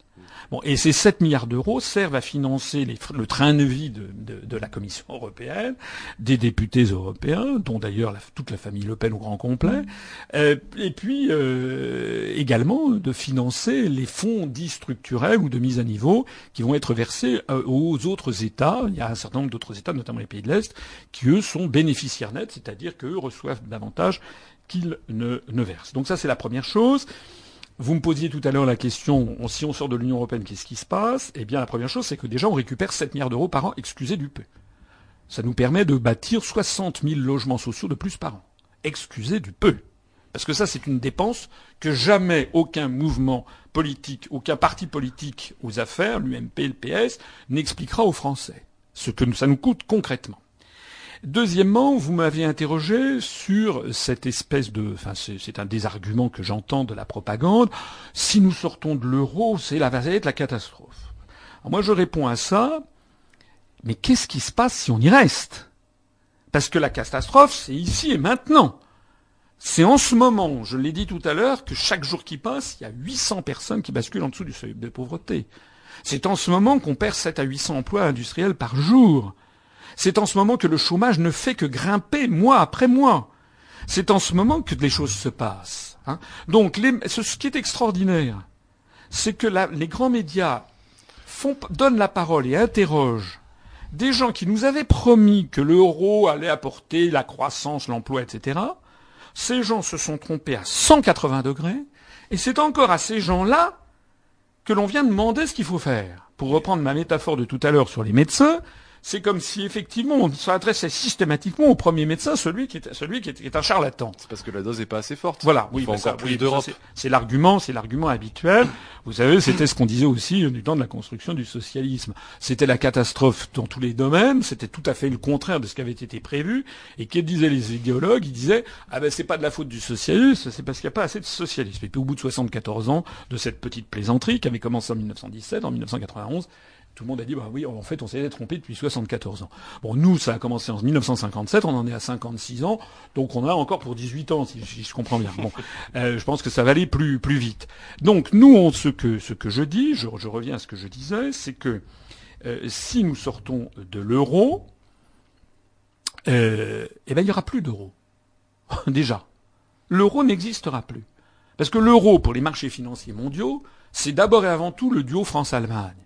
Donc si la France sort de la monnaie de, l'euro, L'euro en tant que tel n'existera plus. Il y aura peut-être un embryon, un, un, qui restera, qui est une espèce d'euro pour la, zone marque, mais il y aura plus d'euro. D'ailleurs, si la France sort de l'euro, le, truc va se, déliter, et puis la, Grèce, euh, l'Italie, l'Espagne, le Portugal sortiront également.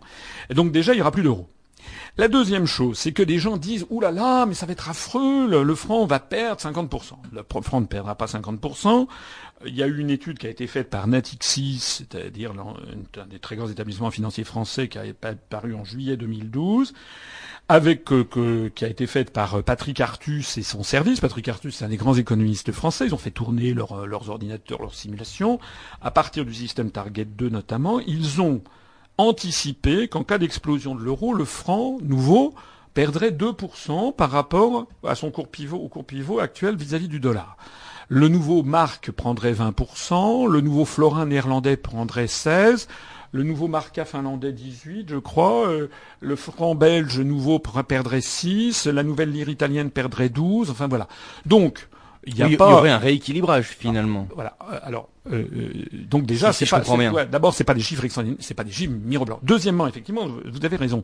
Ça veut dire quoi? Ça veut dire que ce qui se passe actuellement, c'est que nous maintenons de force des États dans une même monnaie, alors que depuis qu'ils y sont entrés, c'est-à-dire depuis 1999, au 1er janvier 1999 à 12h30, GMT, paf, on a fixé de façon, c'est inscrit dans les traités, de façon irrévocable les parités monétaires.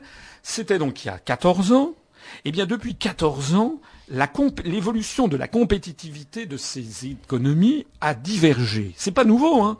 Mais ça, ça, a toujours été le cas. Effectivement, c'est ce que Franck disait à un autre animateur. Il répétait souvent que l'euro a notamment été calé sur le marque.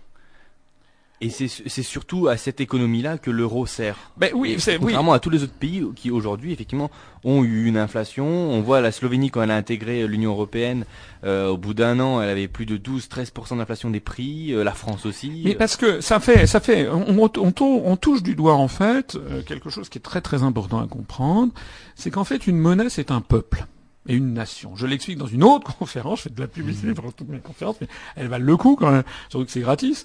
Allez sur notre site, euh, ça s'appelle la tragédie de l'euro. Euh, oh, c'est, on trouve cette idée la première fois dans... dans, dans la monnaie n'est pas un voile. Dans la, la monnaie, une monnaie n'est, n'est, n'est viable sur long terme que si elle est la monnaie partagée par un peuple, c'est-à-dire par un seul peuple, c'est-à-dire par un peuple qui, par des gens qui éprouvent entre eux un sentiment d'appartenance et de solidarité naturelle. Bah, les Français, même s'il y a des gens qui vont me dire ah là là les Savoisiens et les Bretons ça n'a rien à voir, c'est pas vrai. Globalement, les Français sont les Français. Bon, globalement, euh, les Français ont un sentiment de solidarité. Il y a un seul État qui remonte à des siècles, etc. Bien, euh, mais les Français ont, un sens. S'il y a des inondations euh, dans, les Pyrénées, les Français du Nord se sentent solidaires. S'il y a des inondations dans les Tatras en Pologne, les Français s'en fichent. Enfin, s'en fichent, ils s'en fichent pas, mais enfin bon, ça leur paraît quelque chose d'extérieur.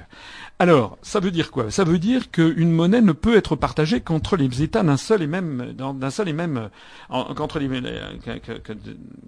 qu'au sein d'un même peuple.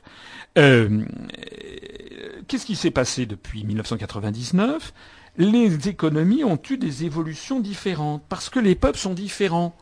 Mmh. Les peuples n'ont pas le même niveau intrinsèque d'inflation. L'inflation, c'est quoi? C'est notamment la lutte pour l'appropriation de la valeur ajoutée entre les, différents partenaires sociaux ou les différents acteurs sociaux.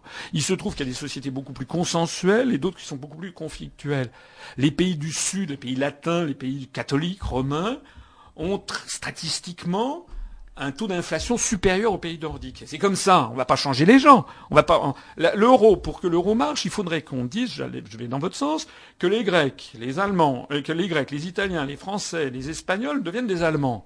Mais c'est pas vrai. Point.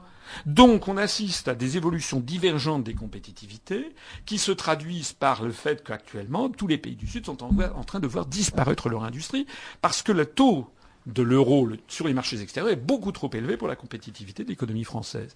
Donc si nous sortons de l'euro, moi j'espère d'ailleurs que euh, le franc perdrait plus que 2%, il faudrait qu'il perde 20 à 30% pour rétablir notre compétitivité externe, parce que c'est le seul moyen de rétablir nos comptes extérieurs et surtout d'arrêter l'hémorragie d'emploi. Alors je sais qu'il y a des gens qui vont dire ah oui mais si le franc perd 20%, vous vous rendez compte ce qu'on va payer notre essence? Ben oui, on paiera plus cher l'essence, c'est vrai. Je rappelle d'ailleurs au passage qu'à la pompe, euh, il y a plus de 55% des, des prix, c'est de la taxe. Hein, c'est pas, c'est pas, c'est pas la matière première. Puis il y a une partie, c'est le raffinage, etc. Oui, c'est vrai qu'on paiera un petit peu plus cher. Mais est-ce que vous vous rendez compte aussi que les productions françaises seront d'un seul coup 30% moins chères. Donc ça relancera la dynamique, l'économie française, ça relancera l'emploi en France, ça relancera les rentrées fiscales. Hein, parce que les rentrées fiscales, il y a quelque chose qui qui. Nous sommes confrontés à des dettes. Vous allez me parler de la dette. Bon, il faut bien comprendre que plus actuellement on taille dans les dépenses publiques, et plus notre dette augmente, ce qui paraît le contraire même du bon sens. Aujourd'hui, surtout le, le, budget consacré à la dette, ça sert juste à payer l'intérêt de la payer dette. les intérêts. Donc il continuera, ça continuera nu, euh, mais surtout, ça continuera continuellement, pardon, à, progresser puisqu'on rembourse à peine les intérêts. Alors sur ces questions de dette, mais là il nous faudrait encore des heures. mais peut-être, peut-être Constantin une petite, une, une question, une dernière question pour, euh, pour clôturer voilà l'échange. Ah, moi je voulais juste vous demander comment est-ce qu'on passe de la haute administration à ce que vous faites aujourd'hui? Pourquoi Comment est-ce que vous avez décidé de Alors d'abord, j'ai la chance, euh, ayant bien travaillé dans petit, j'ai réussi le concours de l'école nationale. Enfin, j'ai d'abord fait HEC, j'ai réussi le concours de l'école nationale d'administration. Euh, à l'époque, j'ambitionnais de, choisir le, ministère des Affaires étrangères à la, sortie, mais j'ai toujours été passionné par les questions internationales. Et euh, comme je suis sorti très bien classé deuxième de la voie d'administration économique, j'ai pu prendre ce qu'on appelle un grand corps de l'État les grands corps de l'État, euh, je ne sais pas si vos auditeurs savent, c'est il y en a trois. Il y a le Conseil d'État qui est l'ancien Conseil du roi, euh, Conseil d'État qui est à Paris. Il y a l'Inspection générale des finances qui a été créée par le baron Louis euh, en 1819 sous la Restauration, sous Louis XVIII, et il y a la Cour des comptes. Euh, qui, qui, est qui, qui, gère les comptes, enfin qui, qui juge les comptes passés. Ces trois grands corps de l'État ont une particularité. Euh, ce sont des hauts fonctionnaires et ils ont une particularité traditionnelle qui remonte à, très, long, à très, loin. C'est que on est, il y a une tradition qui veut que les, les, fonctionnaires qui sont dans ces grands corps aient une certaine liberté de parole euh, en matière politique notamment, et qu'ils aient notamment, moi je suis inspecteur général des finances, je suis au, au grade le plus élevé de l'administration française, je suis hors échelle H, je ne peux plus euh, avoir de promotion depuis plusieurs années, euh, donc euh, voilà, et, et, et, ben, je profite de ce système, si, si j'ose dire, mais j'en profite pour en faire pour bénéficier mes, mes, mes ce que j'ai, enfin, j'espère, mes concitoyens. Euh, à l'inspection générale des finances, j'ai des grands anciens, Valéry Giscard d'Estaing, Michel Rocard, Alain Juppé, au Conseil d'État, Édouard Balladur, euh, ou bien, euh, euh, comment dire, Georges Pompidou, et puis à la Cour des comptes, Jacques Chirac ou, Philippe Séguin. Voilà. Donc, j'essaye, pour ce qui me concerne, certains, la plupart de mes collègues d'ailleurs, vont pantoufler dans le privé, dans des banques, et gagnent à peut-être 10 ou 20 fois ce que je gagne comme Vous n'avez pas perdu des amis d'ailleurs Oui, si, j'ai perdu. Enfin, si vous voulez, ce qui, ce qui est, ce qui est vrai, c'est que je peux expérimenter euh, quelque chose qui n'est pas toujours facile à vivre au quotidien, c'est le fait de, dire ce que l'on croit être la vérité et, la justice. Et, si vous me permettez, je sais que ça fait extrêmement ringard de dire ce que je vais dire, mais quand même l'amour de son propre pays. Euh, de, faire ça et puis de se rendre compte qu'on est dans un univers professionnel où les gens qui sont autour de vous euh, font carrière. Et c'est vrai que dire ce que je dis euh, sur, euh, sur la, la, vassalisation de la France par les États-Unis d'Amérique, sur le fait que nous avons une idéologie. Oui, c'est sûr que vous avez dû vous fâcher avec pas mal de. Oui, enfin, c'est pas fâché, c'est-à-dire que je suis devenu le mouton noir. Vous avez quand même bossé, par exemple, avec Françoise de Panafieux, avec, euh, ah bah avec Gérard Longuet, eux qui prônent un peu l'inverse de ce que vous dites. Ouais, dans le, enfin, je veux pas, je veux pas balancer des, secrets, des secrets de famille ou des secrets d'État. Euh, d'abord, je n'ai plus beaucoup de, j'ai plus de relations d'ailleurs avec euh, les ministres que j'ai que j'ai servis. Il y en a eu d'autres. Hein. Euh, j'ai été dans des cabinets ministériels, dits de droite. J'ai été auprès de Monsieur Hervé de Charette aux Affaires étrangères. Je dis dit de droite parce que ça me fait un peu rire quand on me dit oui, vous avez été dans des gouvernements de droite, donc vous êtes forcément un homme de droite. Oui, j'étais de centre droit. Maintenant, j'ai l'impression que le mouvement politique que j'ai créé, c'est un mouvement qui vraiment réunit des gens de tous les horizons. Je pense que notre programme politique est, à mon avis, beaucoup plus à gauche que beaucoup d'autres programmes. Mais peu importe. Euh, ce que je sais en tout cas, c'est que lorsque j'étais auprès de Monsieur de Charette aux Affaires étrangères en 97, il avait fait des, il avait une politique, par exemple au Moyen-Orient. Je le dis d'autant plus que c'est pas moi qui m'en occupais. Je, je m'occupais de, de l'Asie, de l'Océanie, de l'Amérique latine et des questions économiques à son cabinet. Mais sur les questions de Moyen-Orient, il avait fait la navette pendant trois semaines entre Tel Aviv, Damas, Riyad, Le Caire, etc., pour essayer d'aboutir à un processus de paix, alors que Monsieur Fabius en ce moment euh, a été un va-t-en-guerre extraordinaire. Donc je sais pas où est la droite, où est la gauche dans tout ça. En attendant euh, ce, qui est vrai, c'est que ce que j'ai observé chez, pas mal de ces ministres, ou également chez les hauts fonctionnaires, eh bien, c'est, si j'ose dire, euh, une faible capacité, et, c'est un euphémisme, euh, à s'opposer, à s'opposer à l'ère du temps. Voilà. Euh, je crois euh, que euh, ce, que ce dont manque la, la, la, la société politique française, ce sont, ce sont des, des, des, des, hommes et des femmes d'État et qui aient du caractère, du courage, du courage et du caractère, et qui sachent dire non, et qui sachent dire non. Et vous savez, il y a une très belle phrase de, de Gandhi, je crois, qui dit la seule la vérité est immortelle. Moi, je suis sûr que mes analyses ça peut m'arriver peut-être de faire une erreur par-ci par-là, mais elles sont fondées sur des années de réflexion, de ce que j'ai vu dans les hautes fonctions publiques, dans les cabinets ministériels. Mes analyses, elles tiennent la route. Elles tiennent d'autant plus la route. Tout le monde peut aller les vérifier. C'est en ligne depuis six ans. Tout le monde peut voir que globalement, depuis six ans, tout ce que j'ai dit est avéré, ne cesse de se confirmer. Eh bien, pour ça, si vous voulez, je préfère, moi, me battre pour dire à mes concitoyens ce que je crois du, fond du cœur, hein, kokoro kara on dit en japonais, du fond du cœur ce que je crois être la vérité, parce que la chose est grave, hein, parce que c'est là, excusez-moi, ça sera peut-être le mot, final, mais euh, la situation elle est, vraiment grave, parce que c'est l'existence même de notre pays qui est maintenant en cause. On n'a pas parlé malheureusement de l'Europe des régions, mais le démantèlement qui, est programmé également de tous les États-nations d'Europe, tout ça est extrêmement grave. Les Français sont dans une situation historique qu'on a déjà connue à d'autres périodes de notre histoire. Il faut qu'on se rassemble, même si cela doit remettre en cause la doxa dominante, la pensée dominante, et même si cela doit remettre en cause sa petite carrière.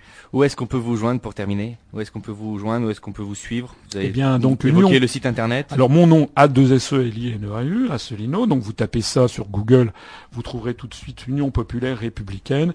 On est très bien référencé maintenant. Notre site internet, j'en profite pour le dire, est l'un des sites politiques les plus consultés de France. Nous avons dépassé les 3515 adhérents. Donc, euh, ça n'est pas énorme, mais ça n'est plus du tout négligeable. On a plus d'adhérents euh, que le parti de M. Besancenot, alors que moi, on m'a jamais vu à la télévision. Et donc, vous pouvez nous consulter, aller consulter sur, euh, sur upr.fr, et puis sur une page Facebook qui est une page extrêmement, extrêmement active et de haut niveau. Voilà, parce que les gens qui viennent à l'UPR assez rapidement, on euh, analyse la charte. On a une charte un peu euh, éthique. Hein. Il y a toute une série de sujets qu'on refuse de traiter parce que ce sont des sujets clivants droite-gauche. Par exemple, nous n'avons pas parlé du mariage pour tous. On n'a pas pu aborder tous les sujets. Voilà, on ne parle pas toutes les questions, si vous voulez, les questions comme je sais pas moi, le, le, gaz de schiste, le nucléaire, le mariage pour tous, euh, etc. Ce sont des sujets sur lesquels nous estimons que nos adhérents peuvent garder leur totalement leur liberté de penser, parce que nous estimons que ce sont des sujets qui parfois sont, sont, sont, graves et importants, mais que ce sont des sujets seconds par rapport au sujet numéro un, qui est retrouver notre liberté collective de décider de notre destin. Eh bien écoutez, euh, merci euh, François Asselineau. C'était euh, Parti pris tous les dimanches à 19h21. Bonne soirée.